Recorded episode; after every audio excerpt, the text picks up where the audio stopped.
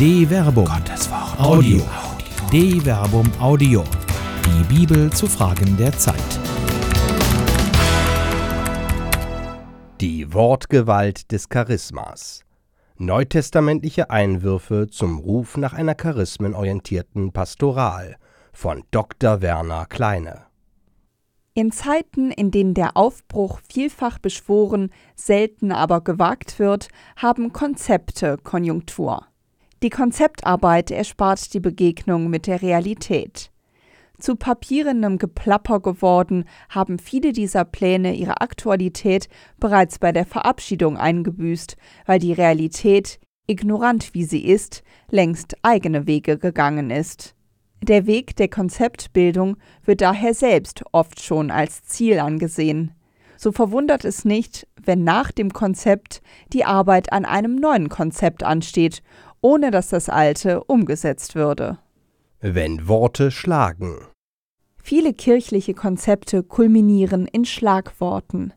Aus versorgten Gemeinden sollten in den 80er Jahren des 20. Jahrhunderts Mitsorgende werden, in den 90ern wurde dann die Gehinkirche gerade von denen propagiert, die gerne ihre Schäfchen im Trockenen wähnten. In der ersten Dekade der 2000er Jahre deutete man den schleichenden Substanzverlust in einen Gesundschrumpfungsprozess um, in der Zukunft, die heute beginnen sollte, sollte der heilige Rest der Zurückgebliebenen missionarischer sein, wobei unberücksichtigt blieb, dass missionarische Verkündigung eigentlich ein Wachstum der Gemeinschaft erstrebt. Ein Gesundschrumpfen hingegen läuft zumindest der Intention der Wachstumsgleichnisse zuwider, die trotz des scheinbaren Misserfolges eine letztlich reiche Ernte verheißen und ließen sich nach der pfingstlichen Erstverkündigung des Petrus nicht gar 3000 Menschen in Jerusalem taufen? Vergleiche Apostelgeschichte Kapitel 2 Vers 41. Ermattet von der schlagenden Kraft der Leitworte taucht in diesen Zeiten ein neues, altes Leitbild auf, das in vieler Munde ist. Die Charismenorientierung. Die Macht dieses Schlagwortes ist groß. Es vereint viele Linien der letzten Jahrzehnte. Wer sich an den Charismen der Gemeinde orientiert, macht die Glaubenden, die man nun vordergründig wertschätzend als Getaufte und Gefirmte bezeichnet, aus versorgten zu sorgenden Gliedern des Leibes Christi, die, weil sie normale Menschen sind, wie von selbst im Alltag die Gehinkirche praktizieren und so als Rest, der von Laien zu Getauften und Gefirmten geheiligt wird, den missionarischen Auftrag umsetzen sollen, an dem die vielen Konzepte der jüngeren Vergangenheit faktisch gescheitert sind. Weil der professionell konzeptionierte Weg sich offenkundig doch nicht als Ziel erwiesen hat, wird die Aufgabe flugs an die Basis, charismatisch orientiert, delegiert. Jede und jeder soll nun einfach das einbringen, was er ohnehin schon kann und tut. Machtfaktor Charisma Es ist dem harten Schicksal der Schlagworte eigen, dass sie einen komplexen Sachverhalt auf den Punkt bringen sollen. Mit ihnen steht oder fällt das Konzept, das sich hinter seiner pragmatischen Valenz versteckt. Die pragmatische Valenz des Wortes Charisma ist hoch der Begriff ist schillernd. Er scheint theologisch aufgeladen zu sein, gilt es im kirchlichen Sprachkontext doch ausgemacht, dass Charisma eine besondere Begabung durch den Heiligen Geist bezeichnet. Ein Charisma kann daher eigentlich nicht in Frage gestellt werden. Man spricht von priesterlichem Charisma oder dem Charisma der Getauften und Gefirmten und suggeriert damit eine geradezu gottgegebene Aufteilung von Sphären des Seins die einmal ontologisch zugesprochen unabänderlich erscheinen. Tatsächlich erkennt auch der Soziologe Max Weber im Charisma eine eigene Legitimationsform von Herrschaft. Nach ihm legitimiert sich der charismatische Herrschaftstyp Kraft affektueller Hingabe an die Person des Herrn und ihre Gnadengaben, Charisma, insbesondere magische Fähigkeiten, Offenbarungen oder Heldentum, Macht des Geistes und der Rede. Dabei ist die charismatische Herrschaft nach M. Weber primär eine spezifisch außeralltägliche und rein persönlich soziale Beziehung, die bei Wegfall des persönlichen Charismenträgers die Tendenz zu Veralltäglichung hat. Durch Traditionalisierung der Ordnungen, durch Übergang des charismatischen Verwaltungsstabes, also der Jünger oder Gefolgschaft des Charismenträgers, in einen legalen oder ständischen Stab oder durch Umbildung des Sinnes des Charismas selbst. Charisma ein biblisches Randthema. Man kann in den soziologischen Ausführungen M. Webers unschwer Analogien der Entwicklung ekklesialer Institutionalisierungsprozesse entdecken. Dass dabei der Begriff Charisma gerade in der kirchlichen Tradition eine dermaßen pragmatisch valente wie relevante Rolle spielt, ist von seiner biblischen Grundlegung her alles andere als selbstverständlich. Der Terminus Charisma gehört nicht unbedingt zu den neutestamentlichen Vorzugsworten. Ein Blick in die Konkordanz zeigt, dass der Begriff überhaupt insgesamt nur 17 Mal verwendet wird. Mit einer Ausnahme, 1 Petrus Kapitel 4 Vers 10, ausschließlich im Corpus Paulinum. Vor allem in der Argumentation des ersten Korintherbriefes nimmt der Begriff eine wichtige Stellung ein. Hier ist es vor allem der einprägsame Kontext des Bildes von der Gemeinde als eines Leibes Christi, der zur pragmatischen Valenz des Begriffes Charisma beigetragen hat. Denn wie der Leib einer ist, doch viele Glieder hat, alle Glieder des Leibes aber, obgleich es viele sind, einen einzigen Leib bilden. So ist es auch mit Christus. Durch den einen Geist wurden wir in der Taufe alle in einen einzigen Leib aufgenommen Juden und Griechen, Sklaven und Freie, und alle wurden wir mit dem einen Geist getränkt. Auch der Leib besteht nicht aus einem Glied, sondern aus vielen Gliedern. Wenn der Fuß sagt, ich bin keine Hand, ich gehöre nicht zum Leib, so gehört er doch zum Leib. Und wenn das Ohr sagt, ich bin kein Auge, ich gehöre nicht zum Leib, so gehört es doch zum Leib. Wenn der ganze Leib nur Auge wäre, wo bliebe dann das Gehör? Wenn nur Gehör wäre, wo bliebe dann der Geruchssinn? Nun aber hat Gott jedes einzelne Glied so in den Leib eingefügt, wie es seiner Absicht entsprach. Wären alle zusammen nur ein Glied, wo bliebe dann der Leib? So aber gibt es viele Glieder und doch nur ein Leib. Das Auge kann nicht zur Hand sagen, ich bin nicht auf dich angewiesen. Der Kopf kann nicht zu den Füßen sagen, ich brauche euch nicht. Im Gegenteil, Gerade die schwächer scheinenden Glieder des Leibes sind unentbehrlich. Denen, die wir für weniger edel ansehen, erweisen wir umso mehr Ehre, und unseren weniger anständigen Gliedern begegnen wir mit mehr Anstand, während die Anständigen das nicht nötig haben. Gott aber hat den Leib so zusammengefügt, dass er dem benachteiligten Glied umso mehr Ehre zukommen ließ, damit im Leib kein Zwiespalt entstehe, sondern alle Glieder einträchtig füreinander sorgen. Wenn darum ein Glied leidet, leiden alle Glieder mit. Wenn ein Glied geehrt wird, freuen sich alle anderen mit. Ihr aber seid der Leib Christi, und jeder Einzelne ist ein Glied an ihm. So hat Gott in der Kirche die einen erstens als Apostel eingesetzt, zweitens als Propheten, drittens als Lehrer. Ferner verlieh er die Kraft, Machttaten zu wirken, sodann die Gaben, Krankheiten zu heilen, zu helfen, zu leiten, endlich die verschiedenen Arten von Zungenrede. Sind etwa alle Apostel, alle Propheten, alle Lehrer? Haben alle die Kraft, Machttaten zu wirken? Besitzen alle die Gabe, Krankheiten zu heilen? Reden alle in Zungen? Können alle übersetzen? Strebt aber nach den höheren Gnadengaben. 1 Korinther Kapitel 12 Vers 12 bis 31. Die Zähmung der allzu Begeisterten. Die Gemeinde in Korinth gilt vielen auch heute noch als Paradigma einer charismatisch organisierten Gemeinde. Sie erscheint als visionäres Urbild einer Kirche, die sich allein aus dem Wirken des Heiligen Geistes heraus konstituiert und organisiert. Begeisterung scheint das Wesen dieser Gemeinde zu sein. Freilich scheinen nicht alle Glieder der korinthischen Gemeinde von der Herrschaft des Charismas angetan gewesen zu sein. Offenkundig kommt es bei Einzelnen zu Superioritätsansprüchen aufgrund besonderer Geistbegabungen, wie etwa der Zungenrede. In der Gemeinde sprach man daher auch von Pneumatikoi, von den Geistäußerungen. Diesen Begriff nimmt Paulus bereits am Beginn des hier vorliegenden Gedankenganges auf. Auch über die Geistesäußerungen möchte ich euch nicht in Unkenntnis lassen, meine Brüder und Schwestern.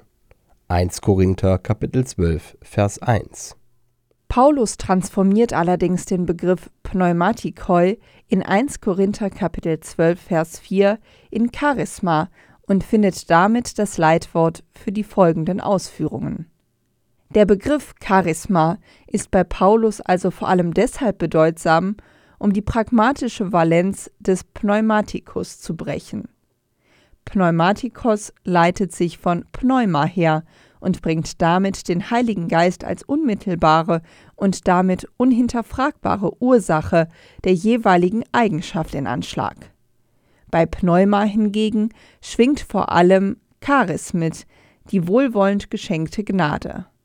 Der Unterschied mag auf den ersten Blick nicht auffallen, bei näherem Hinsehen entpuppt sich die semantische Transformation des Paulus aber als rhetorischer Geniestreich. Während die Pneumatika unwillkürlich von Gott her über den Menschen kommen, erscheinen die Charismata als Gaben, die durchaus von Menschen verliehen werden können.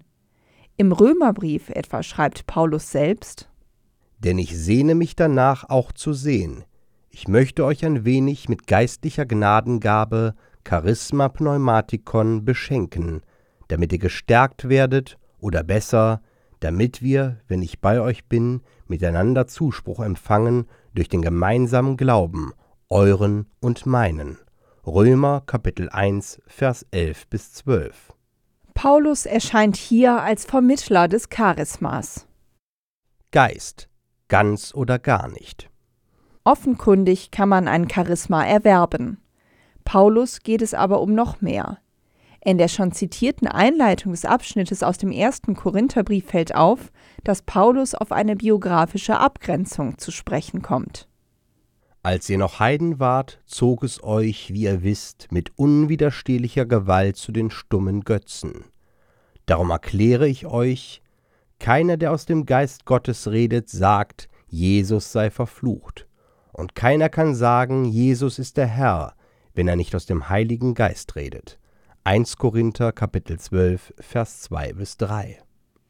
Der Heilige Geist kennt keine Kompromisse. Es gibt ihn ganz oder gar nicht. Wer auch immer sich auf eine besondere Geistbegabung beruft, dem wird hier der Grund entzogen. Allein die Tatsache, dass Jesus Christus als Herr erkannt und genannt wird, zeigt, dass die so Redenden das im Heiligen Geist tun. In diesem Sinn sind alle Glaubenden Pneumatikoi. Jede Berufung auf eine besondere Begabung durch den Heiligen Geist oder eine individuelle Bevorzugung erscheint vor diesem Hintergrund als überhebliche Anmaßung. Zielorientierung Die rhetorisch-begriffliche Transformation des Paulus eröffnet eine neue kommunikative Dynamik in den im Hintergrund stehenden gemeindlichen Konflikt. Interessant wird das vor allem, wenn Paulus nicht nur die gemeinsame Herkunft mit unterschiedlichen Charismata in dem einen Geist betont. Es gibt verschiedene Gnadengaben, aber nur den einen Geist. Es gibt verschiedene Dienste, aber nur den einen Herrn. Es gibt verschiedene Kräfte, die wirken, aber nur den einen Gott. Er bewirkt alles in allen. 1 Korinther Kapitel 12 Vers 4 bis 6. Und weiter Das alles bewirkt ein und derselbe Geist. Einem jeden teilt er seine besondere Gabe, wie er will. 1 Korinther Kapitel 12 Vers 11. Darüber hinaus spricht er die einzelnen Charismata auch ausdrücklich an. Jedem aber wird die Offenbarung des Geistes geschenkt, damit sie anderen nützt. Dem einen wird vom Geist die Gabe geschenkt, Weisheit mitzuteilen, dem anderen durch den gleichen Geist die Gabe, Erkenntnis zu vermitteln, einem anderen im gleichen Geist Glaubenskraft, einem anderen immer in dem einen Geist die Gabe, Krankheiten zu heilen, einem anderen Machttaten zu wirken, einem anderen prophetisches Reden, einem anderen die Fähigkeit, die Geister zu unterscheiden, wieder einem anderen verschiedene Arten von Zungenrede, einem anderen schließlich die Gabe, sie zu übersetzen. 1 Korinther Kapitel 12, Vers 7 bis 10. Das sind nicht irgendwelche Eigenschaften, es sind die Eigenschaften, die primär der Verkündigung und damit dem Aufbau der Gemeinde dienen. Gemeinde entsteht aus der Verkündigung des Wortes Gottes. Ohne Verkündigung keine Gemeinde. Das genau ist der Impetus, der auch in der lukanischen Pfingsterzählung deutlich wird. Vergleiche Apostelgeschichte Kapitel 2, Vers 14 bis 42. Die Gaben der Verkündigung sind vielfältig. Sie ereignen sich in Wort und Tat. Keine Gabe wird dabei bevorzugt. Sie müssen vielmehr organisch miteinander wirken, so wie die Glieder in einem Leib. Es ist bemerkenswert, dass das Bild vom einen Leib mit den vielen Gliedern in 1 Korinther Kapitel 12 Vers 12 bis 27 einen Rahmen hat. So nimmt 1 Korinther Kapitel 12 Vers 28 bis 30 die bereits in 1 Korinther Kapitel 12 Vers 7 bis 10 erwähnten Charismata auf. Der Rahmen macht deutlich, worum es geht. Es geht eben nicht um irgendwelche Begabungen, es geht um die Gaben der Verkündigung in Wort und Tat, die für die Gemeinde lebenswichtig sind. Es sind eben die Gaben der Prophetie, der Lehre und der Heilung und der Zungenrede. Ist das Charisma oder kann das weg? Obschon die Zungenrede in den beiden Stellen, die das Leibbild rahmen, jeweils im Zusammenhang mit den Gaben der Prophetie und Lehre erwähnt wird, bleibt sie merkwürdig außen vor. Trotzdem scheint gerade sie in der korinthischen Gemeinde von hohem Ansehen gewesen zu sein. Paulus wird auf die Zungenrede noch kritisch zu sprechen kommen. In 1 Korinther Kapitel 14 wird er sie gerade auf ihre Dienstbarkeit hin analysieren. Jagt der Liebe nach, strebt aber auch nach den Geistgaben, vor allem nach der prophetischen Rede. Denn wer in Zungen redet, redet nicht zu Menschen, sondern zu Gott keiner versteht ihn. Im Geist redet er geheimnisvolle Dinge. Wer aber prophetisch redet, redet zu Menschen. Er baut auf, er ermutigt, spendet Trost. Wer in Zungen redet, erbaut sich selbst. Wer aber prophetisch redet, baut die Gemeinde auf. 1 Korinther Kapitel 14 Vers 1 bis 4.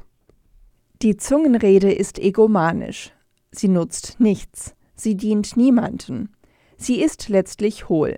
Sie ist eben Schein, kein Sein, eine spirituelle Show, die der Überhebung des Ichs dient.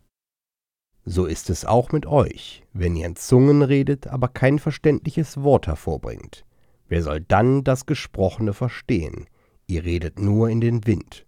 1 Korinther Kapitel 14 Vers 9 Sie kann für sich alleine nicht sein, sondern braucht, damit sie nutzen würde, die Gabe der Deutung, Vergleiche 1 Korinther Kapitel 14 Vers 13. Das ist in sich unsinnig, denn dann könnte der Zungenredner ja direkt klar sprechen. Der Verstand hat den Vorzug vor der Ekstase. Vergleiche 1 Korinther Kapitel 14 Vers 14 bis 16. Deshalb macht die Zungenrede keinen Sinn. Was die Gemeinde braucht, sind Propheten. Wer in Zungen redet, erbaut sich selbst. Wer aber prophetisch redet, baut die Gemeinde auf. Ich wünschte, ihr alle würdet in Zungen reden, weit mehr aber, ihr würdet prophetisch reden. Der Prophet steht höher als der, der in Zungen redet, es sei denn, er übersetzt sein Reden, damit die Gemeinde aufgebaut wird. 1 Korinther Kapitel 14 Vers 4 bis 5 Charisma und Profession die kritische Distanz des Paulus zur Zungenrede zeigt, dass noch nicht alles Charisma ist, was sich als solches ausgibt. Die Echtheit eines Charismas erweist sich in seiner Tauglichkeit für die Verkündigung. Von hierher erklärt sich auch die Forderung, nach den höheren Gnadengaben zu streben. Eifert aber nach den höheren Gnadengaben. 1 Korinther Kapitel 12 Vers 31 Paulus verwendet hier das Verb selun, das wörtlich sich eifrig bemühen bedeutet. Das ist vor allem auf dem Hintergrund bemerkenswert, dass Paulus wenige Verse zuvor in 1 Korinther Kapitel 12, Vers 23 bis 27 den Wert gerade der vermeintlich niedrigen Begabungen hervorhebt. Für Paulus gibt es offenkundig keinen Zweifel. Jede Begabung benötigt Entwicklung. Es ist wie mit einem außergewöhnlichen Talent, das seine Wirkung erst durch Training entfaltet.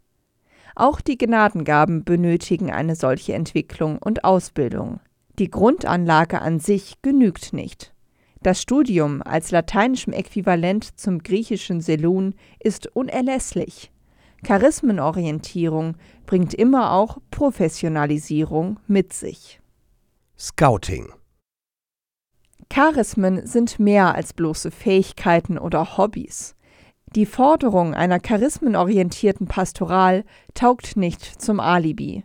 Sie ist kein Schlagwort, hinter dem sich die konzeptionelle Orientierungslosigkeit pastoraler Suchbewegungen verstecken kann. Charismenorientierung im biblischen Sinn nimmt die Verkündigung des Wortes Gottes in Wort und Tat in den Blick. Da geht es nicht um persönliche Befindlichkeiten. Auch Berufung ist in diesem Sinn kein Gnadenlos. Propheten und Lehrer werden nicht geboren, sondern bestellt und befähigt. Wenn Charismenorientierung mehr sein soll als ein Schlagwort, braucht es Charismen-Scouts, die gerade nach diesen Fähigkeiten Ausschau halten, sie ausbilden und fördern. Solche Art von Berufung ist höchst konkret. Sie wäre nichts, worum man bittend betend betteln müsste. Das Wort des Paulus gilt immer noch. Der Glaube kommt aus dem Hören, das Hören aber durch die gesprochenen Worte Christi. Römer Kapitel 10, Vers 17. Dem Hören geht die gesprochene Verkündigung voraus, die aktuelle Mitteilung des Wortes Gottes. Wer das Wort Gottes teilt, muss es aber selbst kennen. Bibelschulen wären nicht die schlechtesten Orte, an denen Charismen wachsen und gedeihen können. Strebt also nach diesen Gaben. Eine Produktion der Medienwerkstatt des katholischen Bildungswerks Wuppertal Solingen-Remscheid. Autor Dr. Werner Kleine. Sprecher Jana Turek und Marvin Dillmann.